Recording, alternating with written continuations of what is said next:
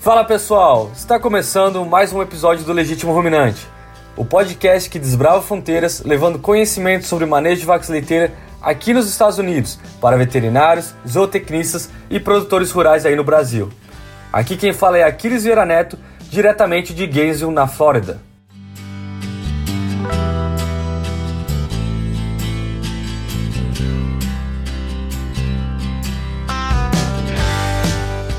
No episódio de hoje, a gente vai entrevistar é, um conterrâneo meu lá de Santa Catarina. É, hoje ele é professor na Universidade de Kentucky e iremos falar então com o professor João Costa. O João ele é formado em agronomia pela Universidade Federal de Santa Catarina e ele veio aqui para o exterior fazer doutorado em ciência animal lá no Canadá, na Universidade da Colômbia Britânica. É, já tem três anos que ele é professor na Universidade de Kentucky e o principal interesse dele é o manejo de bezerras, e aí a gente pode incluir a parte de é, agrupamento, bem-estar animal, comportamento e também a parte nutricional é, das bezerras. É, bom dia, João. É, obrigado por participar é, com o podcast com, com a gente hoje. É, seja bem-vindo e muito obrigado de, de participar dessa nossa iniciativa aí, de fornecer um conhecimento é, através desse meio de comunicação novo para o pessoal que está é, na lida com a vaca leiteira lá no Brasil. Aquiles, eu que agradeço a oportunidade, é sempre um prazer estar aqui, é sempre um prazer e é muito interessante participar dessas iniciativas e esse é um dos uh, uma das coisas que nós gostamos muito de fazer, né? Tentar discutir um pouco o que estamos fazendo e vendo na criação de bezerro, tá, tentar trazer um pouco de novidade sobre isso para os produtores e técnicos lá no Brasil. É muito legal, João, e até é muito o pessoal sempre pergunta lá e comenta a necessidade de entrevistar alguém que fala sobre essa, esse, essa parte de manejo com bezerras. É, então vai ser muito bem-vindo esse podcast com você. E para darmos inícios aí na, na, nossa discussão, eu gostaria que você comentasse é, um pouco sobre os primeiros cuidados é, após o nascimento que são críticos para termos um desenvolvimento adequado dos bezerros. É, quais são os pontos que você acredita que são os mais importantes e como produtor rural ele pode ter certeza que ele está dando é, uma condição adequada para esses bezerros recém-nascidos? Então, Aquiles, eu creio que essa é uma, uma pergunta praticamente mundial, né? Tá todo mundo ah, prestando muito mais atenção na, no manejo e, e saúde das bezerras e creio que descobrimos muito, muito do que fazer e como fazer uh, esse manejo nos primeiros dias de vida desses animais. Só uma coisa que eu queria atentar que muitas vezes a gente esquece que a vida da bezerra começa nove meses antes de nós vermos ela saindo da vagina da vaca, né? Então, creio que uma coisa que ainda precisamos saber muito fazer melhor é essa parte, né, de manejo da vaca gestante, essa vaca que está no galpão, tá passando calor, tá passando fome muitas vezes, tá tendo manejo nutricional e temos que começar a tentar sobre isso. Você tá aí em, Gainesville, na Flórida, creio que foram, esse, grupo da UFV foi fundamental em, em, descobrir muito desses processos, principalmente o processo de heat stress, né? o processo de estresse térmico, como afeta a bezerra, como afeta a vida em si desse animal. E creio que essa é a minha primeira mensagem, que nós vamos começar a pensar que essas bezerras nascem no momento da concepção e principalmente no, no período seco da vaca. Vamos começar a prestar atenção que muitos dos efeitos negativos que vimos nas bezerras não começam ali, né? Começam no momento fetal.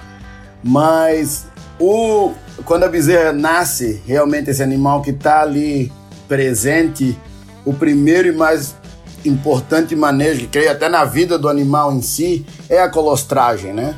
Ah, aqui falamos muito dos 5 S, né? Que não traduz bem para português, mas a questão da quantidade, qualidade, a higiene, a medição e ter certeza que é, esses manejos são homogêneos durante durante o ano, durante todos para todas as bezerras, são fundamentais. Quando a gente fala isso, a quantidade, né? Acho que é um principal é que temos que ter colostro colocado dentro da bezerra numa quantidade suficiente. Essa quantidade suficiente hoje se acredita que é acima de 10% do peso corporal.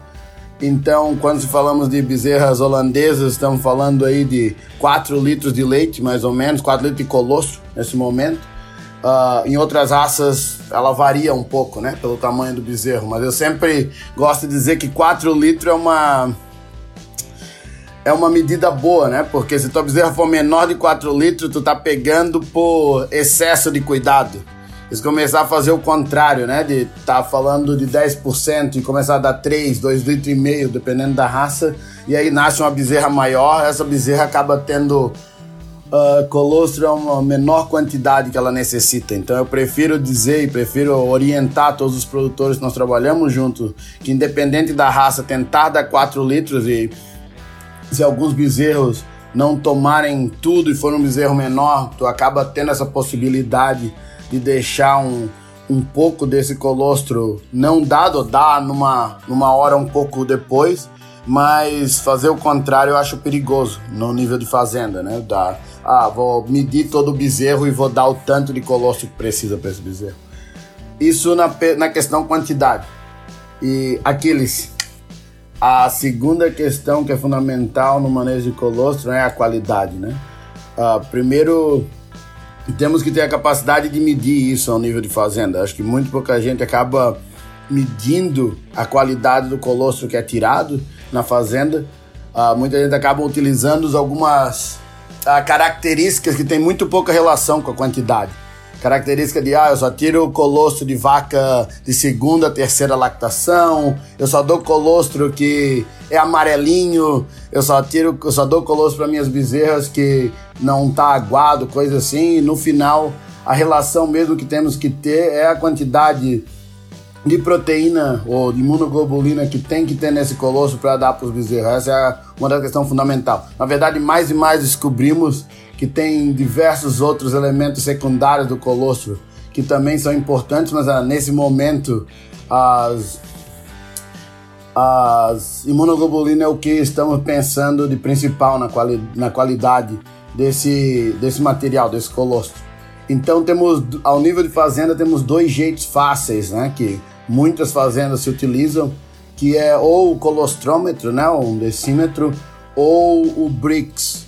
Então, o, eu acabo tentando trazer o BRICS para a maioria das fazendas que eu auxilio e trabalho. Eu creio que é um pouco mais, uh, um pouco melhor a relação de imunoglobulina com o BRICS do colostro. É uma relação um pouco mais forte, então ela acaba dando um dado bem mais confiável. E é um aparelho muito simples de usar, né? Se qualquer pessoa, até eu brinco nas palestras no Brasil, que quem fez cachaça conhece o Brix, né? Ou quem faz vinho em casa, mas também quem faz geleia.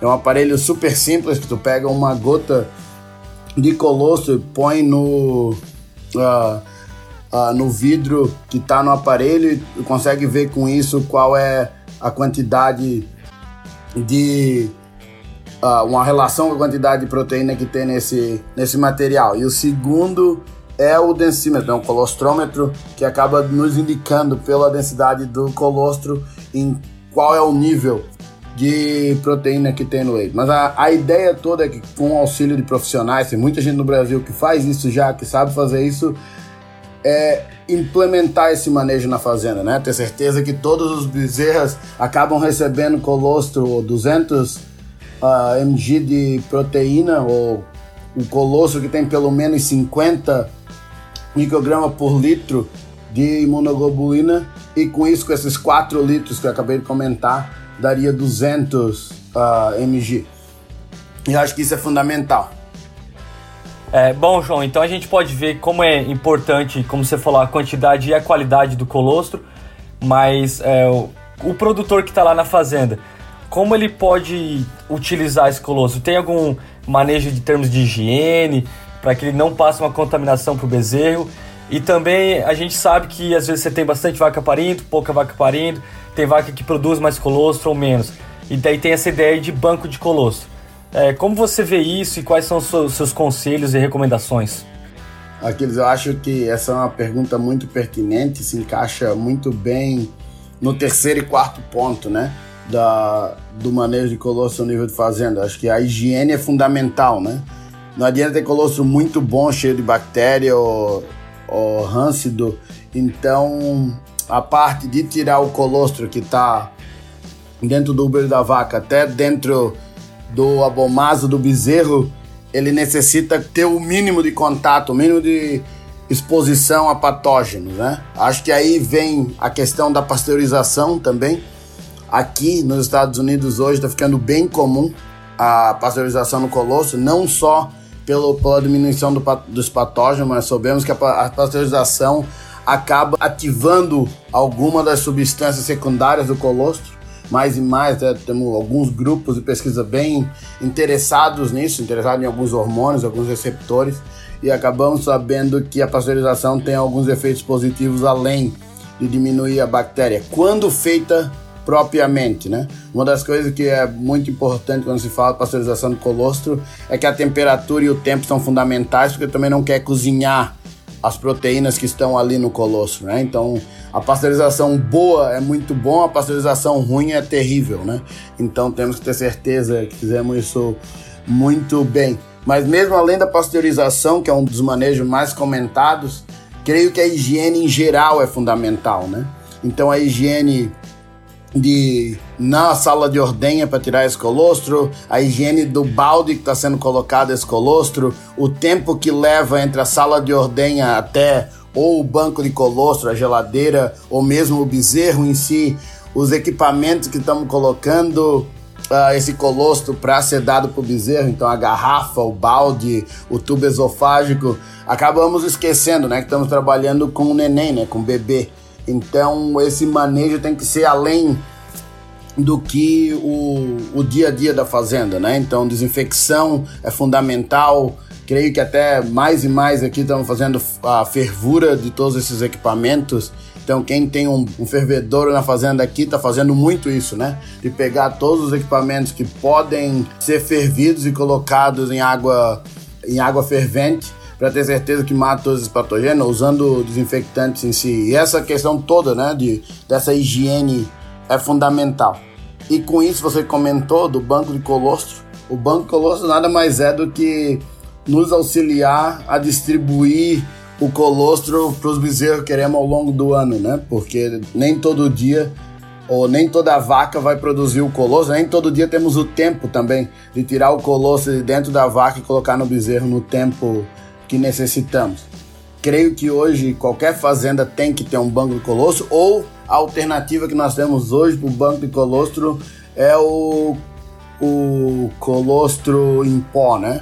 O sucedâneo de colostro, que é uma alternativa que está mais e mais disponível, funciona muito bem ao nível de fazenda e pode ser uma alternativa ao banco de colostro, mas quando temos um banco de colostro também temos que ter diversos manejos, né? Que é ter certeza que esse colosso vai ser congelado num tempo suficiente, vai ser derretido de uma forma que funciona, não pode ser muito rápido, tem que ser em banho-maria 45 graus. Temos diversas coisas que tem que ser feito, tem que tem que ter um manejo próprio para isso funcionar.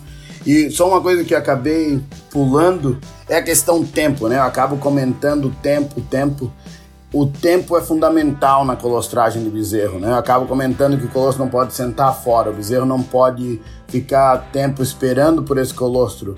E hoje temos a dados claros, né, que o bezerro tem que receber colostro ou funciona muito melhor se ele receber colostro mais próximo do parto suficiente. É imprescindível antes das 12 horas, mas 4 a 6 horas é um limite máximo ao nível de fazenda que eu tento trabalhar temos a absorção, né? A, a, a quantidade de, de imunoglobulina que acaba sendo absorvido pelo bezerro diminui muito depois das 6 horas, diminui exponencialmente depois das 12 horas e praticamente é inexistente depois das 24 horas. Então, ter essa possibilidade de colocar colostro dentro dos bezerros o mais rápido possível é fundamental.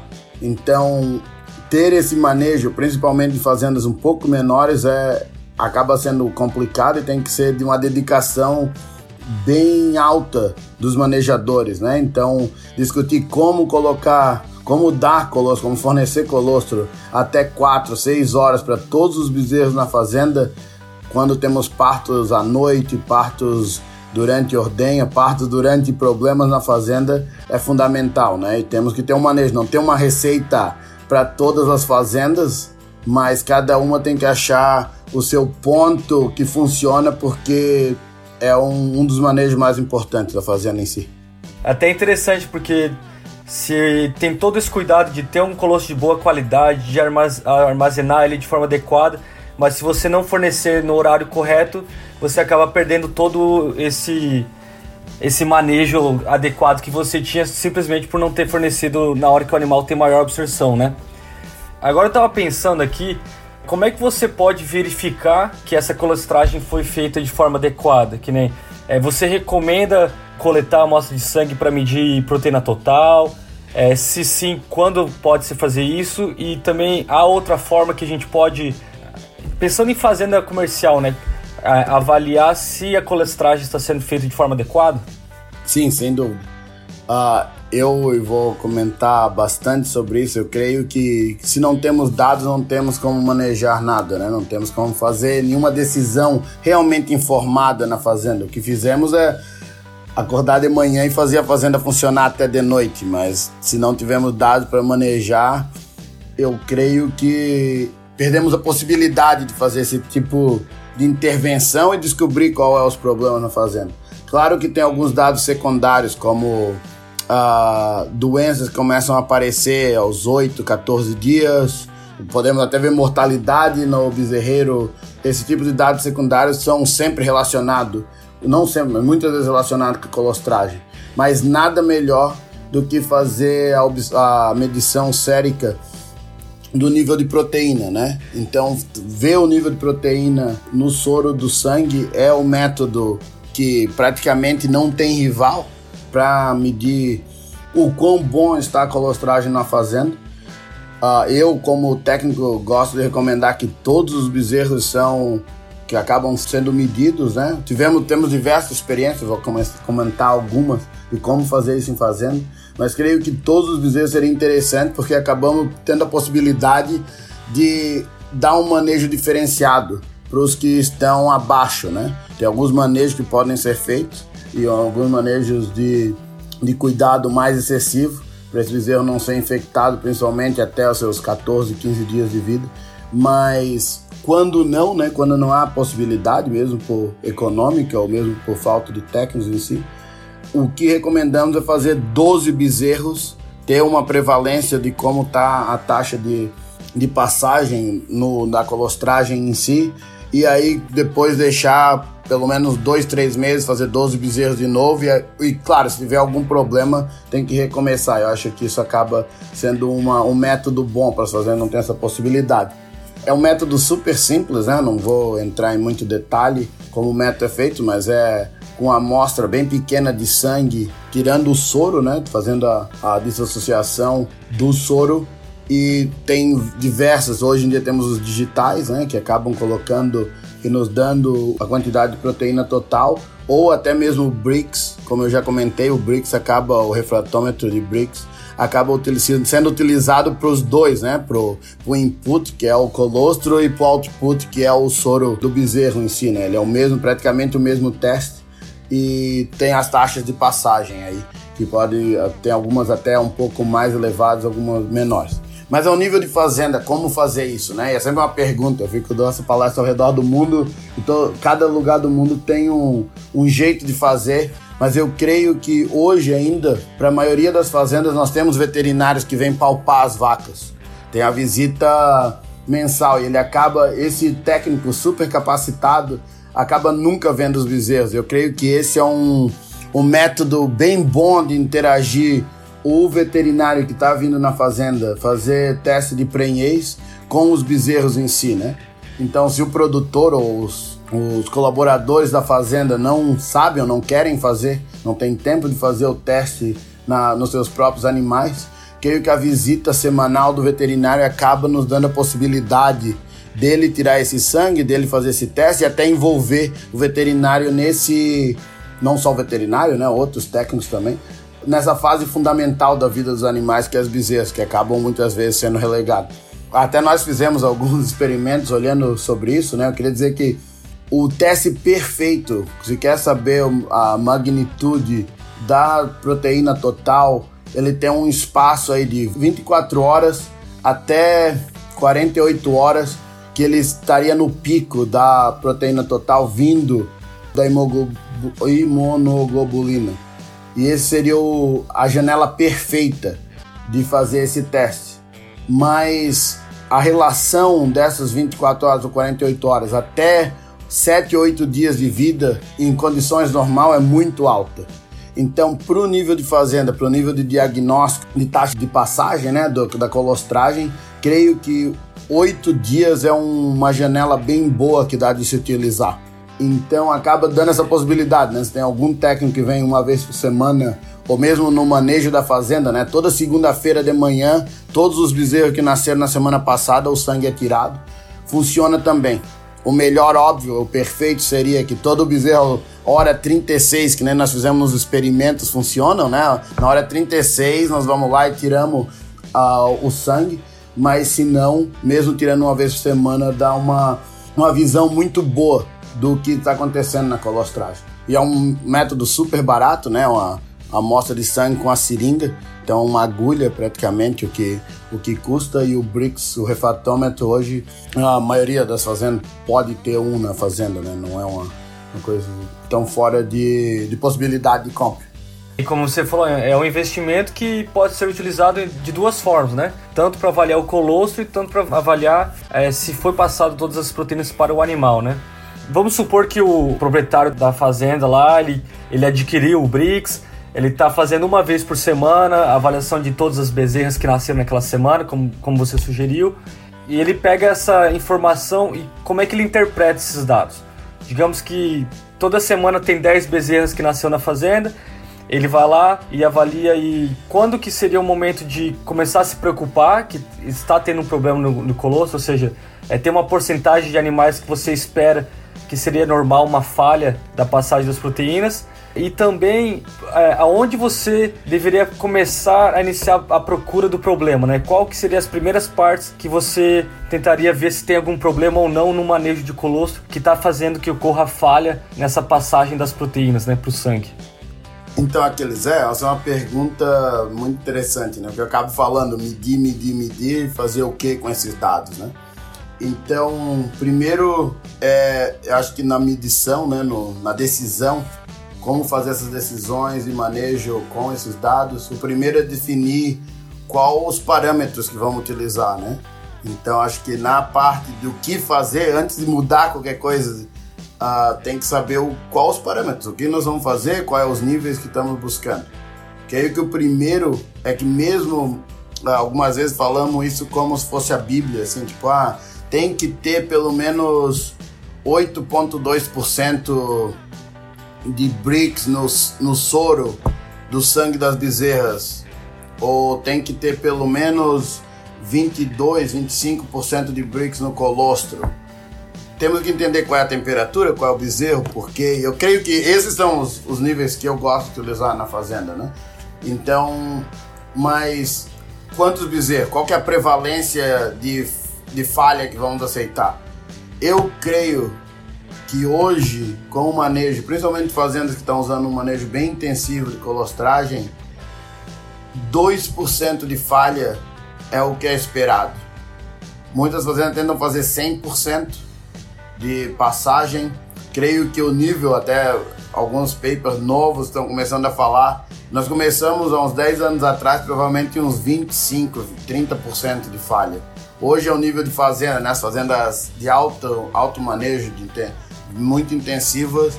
Hoje creio que está abaixo dos 10% a falha de colocar nas fêmeas, nas fêmeas, nas fêmeas que vão ficar na fazenda. E mas tem uma variação muito grande entre as fazendas. Tem fazendas aí que estão, claro, com quase 100%, mas tem fazendas hoje que tem 25, 30% de falha ainda, 40%, mesmo aqui, né? As fazendas ah, intensivas na América do Norte. E que o Brasil, não, eu conheço alguns poucos dados, até eu vi uns dados bem recentes agora, numa conferência, que está um pouco abaixo, mas não tão abaixo disso. Mas eu, quando começo a trabalhar com a propriedade, eu gosto de tentar o 95% de, uh, de acertos, né? Então 95 ou 5% de falhas máximo e tentar puxar isso pro 2%.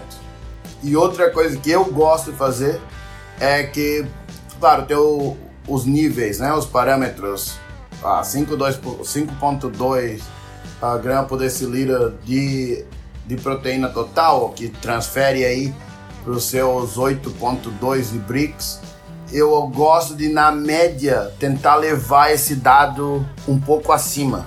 Tento, na, ao nível de fazenda, ter uma média, além de da falha, né? Tá aí nos seus 5, 2% de falha, também ter uma média de BRICS de pelo menos 10,5%, 11%. Muitas vezes é um pouco mais complicado pela quantidade do colosso, pelo tempo por si, mas pelo menos acima de 9%. Então a média de BRICS acima de 9%, eu acho que é bem, bem possível ao nível de fazenda quando o manejo está bom. Uma coisa também que é relacionada, que eu gosto de medir e manejar na propriedade, é que diarreia do dia 7 ao dia 21 de vida esteja abaixo de 20% de prevalência. Essa tem uma relação muito alta com a colostragem, então eu tento ter esse dado, né? Dizendo, ah, qual é o nível de diarreia entre o dia. E muitas vezes eu falo isso, as pessoas, não, mas eu quero ter zero. Eu digo, é, zero será muito bom, né? Mas eu acho que dá de manejar assim abaixo de, de 10 a 20%. E outro, você falou, o que fazer, né? Se tá ruim. o que. Qual é o problema? Então eu vou comentar um pouco dos casos, né? E claro, não vai ser total, extensivo. Por isso que temos profissionais, eu sempre trago isso muito forte, né? Tipo, claro, é interessante nós conversar sobre isso, é interessante o produtor e o pessoal na fazenda começar a pensar e discutir, fazer o seu manejo, mas a importância do técnico, né? a importância do, do consultor é fundamental. Temos muitos consultores bons no Brasil que podem fazer esse diagnóstico ao nível de fazenda. Mas, então a primeira coisa que eu digo, se está tendo um problema, se está medindo e vendo um problema, é liga para alguém que sabe resolver e traz ele na fazenda para resolver. E paga para ele para vir na fazenda resolver.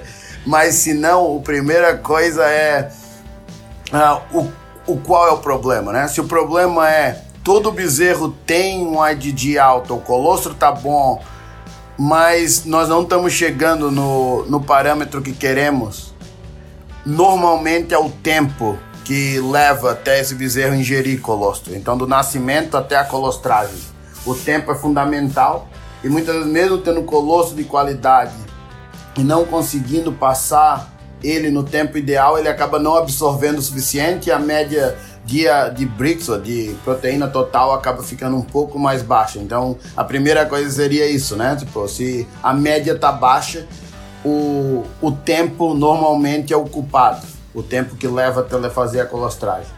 Se muitos bezerros falham, mas os que passam, passam muito alto, normalmente é a qualidade do colostro o problema. Porque o que está acontecendo aí, claro, o tempo também pode, sempre vai influenciar, mas o que pode estar tá acontecendo aí é que tá, estamos dando colostro de diversas qualidades, né? Alguns muito bons, alguns que são praticamente água. Então, observar a qualidade do colostro está sendo fornecido é fundamental. Uh, até no Brasil acontece muito a questão do estresse térmico, acaba destruindo a qualidade do colostro. Então, com isso, acaba passando muito bezerro, passando, não passando né, no teste de colostragem. Uh, o terceiro, que é bem comum também ao nível de fazenda, é alguns bezerros muito altos, fases, né? Tipo, uh, ondas de bezerro que passam muito bem, ondas de bezerro que passam, que não passam. E é normalmente relacionado com, com o trabalho em si, né? As pessoas que estão fazendo a colostragem, qual é o dia da semana que está acontecendo, é isso sábado, domingo, é o dia que temos que abrir silo, então, ou mesmo qual hora do dia esse bezerro está nascendo. E temos que resolver isso também, né? Ter esse dado que é um dado secundário, né? Que dia esse bezerro nasceu, que hora esse bezerro nasceu, que vaca esse bezerro vem, que uma coisa, até um exemplo clássico, é temos algumas propriedades com duas, dois pré-parto, né? Um pré-parto próximo do, da ordenha e um pré-parto longe da ordenha. Então, esses bezerros que estão ali perto e fácil recebem colostro na hora certa, mas os que estão num piquete no fundo da fazenda recebe depois de dois dias, são deixados com a vaca ou são deixados ao, ao léu, né? Até isso é uma coisa que eu quero comentar bastante a questão da vaca, né? Ainda no Brasil temos essa relação de que deixar o bezerro com a vaca para fazer a sua própria colostragem é um manejo que muita gente acha adequado. E esse é um problema de manejo fundamental, né? Porque nós não sabemos o que tem no Uber daquela vaca, quanto tempo esse bezerro levou para tomar e como o quanto esse bezerro bebeu. Então, eu não estou aqui para dizer que ninguém deve deixar bezerro com a vaca fazer a sua própria colostragem, mas ter a medição e saber que está ocorrendo e saber que está funcionando o seu sistema em si é fundamental, né? O único problema, eu sempre falo nisso, é que depois tu descobriu que esse bezerro não conseguiu colostrar sozinho, não tem muito o que fazer. Então depois tu tá no dia 2, no dia 3, tu, tu, viu que tá tendo problema, tu não tem como voltar no tempo e dar colosso, né? Então diversas fazendas têm algum manejo de fazer essa relação de será que o bezerro bebeu e fazer ver se o, o Uber da vaca foi sugado ou não, se o bezerro está pesado ou não, se tomou o suficiente. Muitas fazendas até fazem uma segunda colostragem em cima do seu próprio, deixa o bezerro com a vaca, mas na hora 6, na hora 8, depois do nascimento, dão 2, 3 litros de colostro para ter certeza que esse bezerro foi colostrado, né?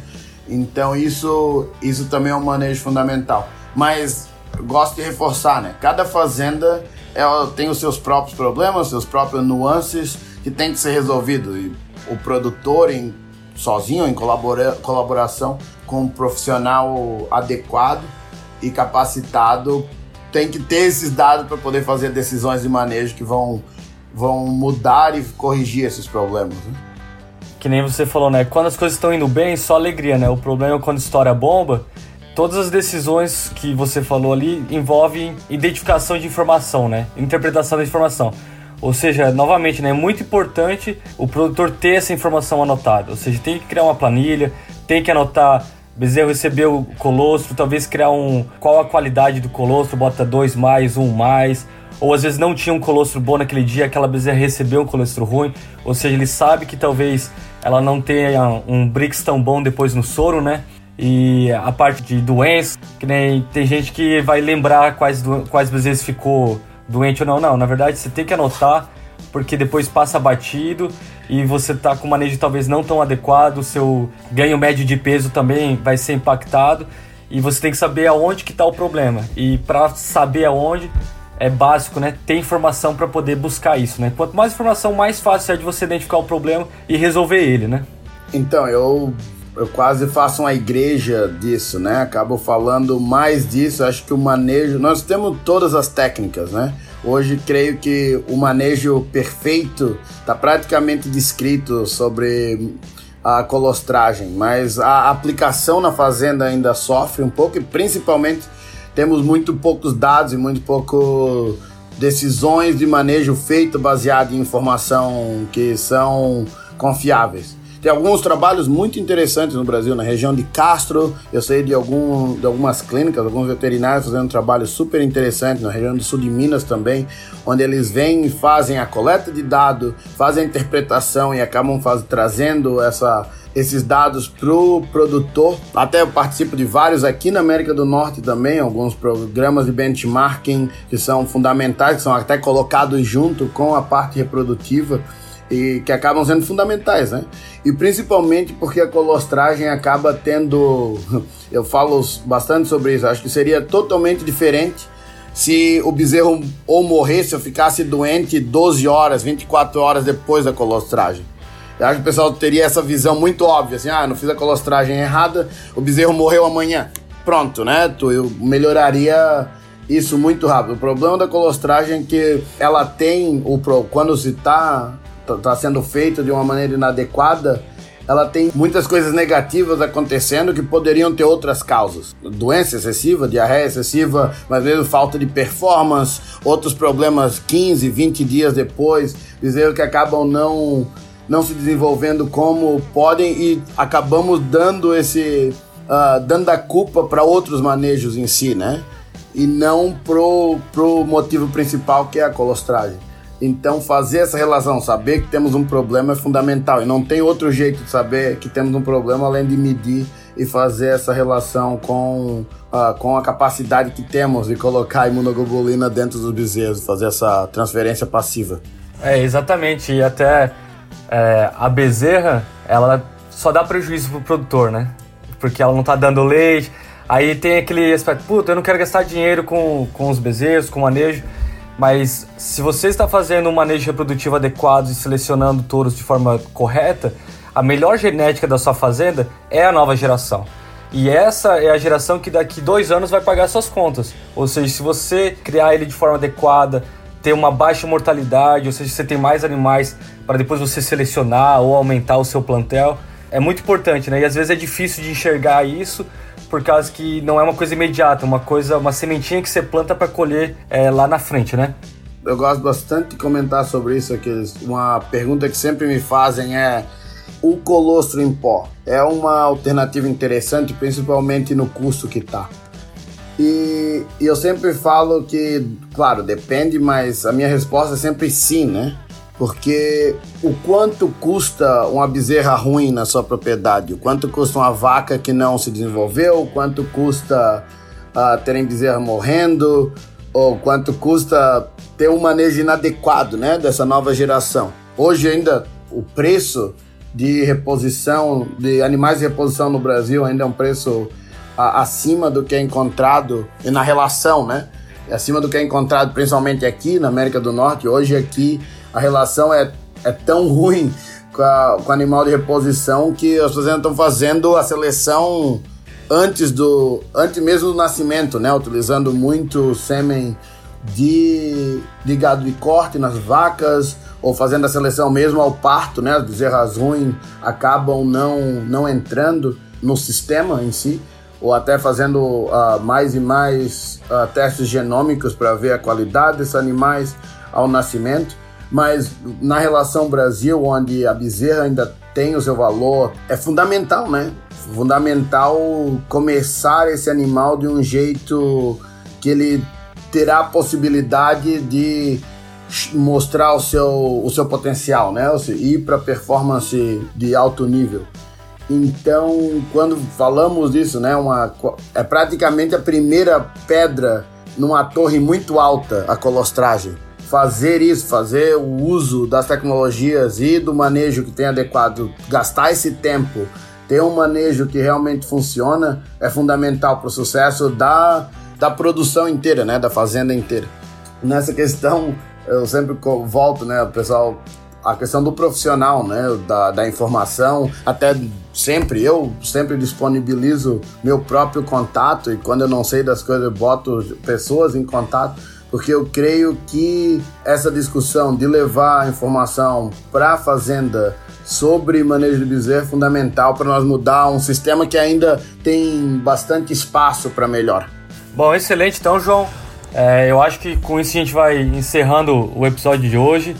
Eu queria agradecer você por participar aí. A gente teve uma conversa bem legal sobre esse manejo inicial, a parte de colostragem, alguns cuidados. E também agradecer o pessoal aí que escutou a gente durante esse episódio de hoje. E Aquiles, gostaria de agradecer a oportunidade de me convidar para falar sobre manejo de colostro na, na propriedade em si. E queria deixar para ti, para os ouvintes, que se quiserem entrar em contato, acho que no post vai ter o meu e-mail e, por favor, entre em contato. Eu não tenho, não tenho problema nenhum de responder. Muita coisa eu não sei, mas se eu puder responder, eu puder indicar alguém que saiba, eu terá prazer de ajudar.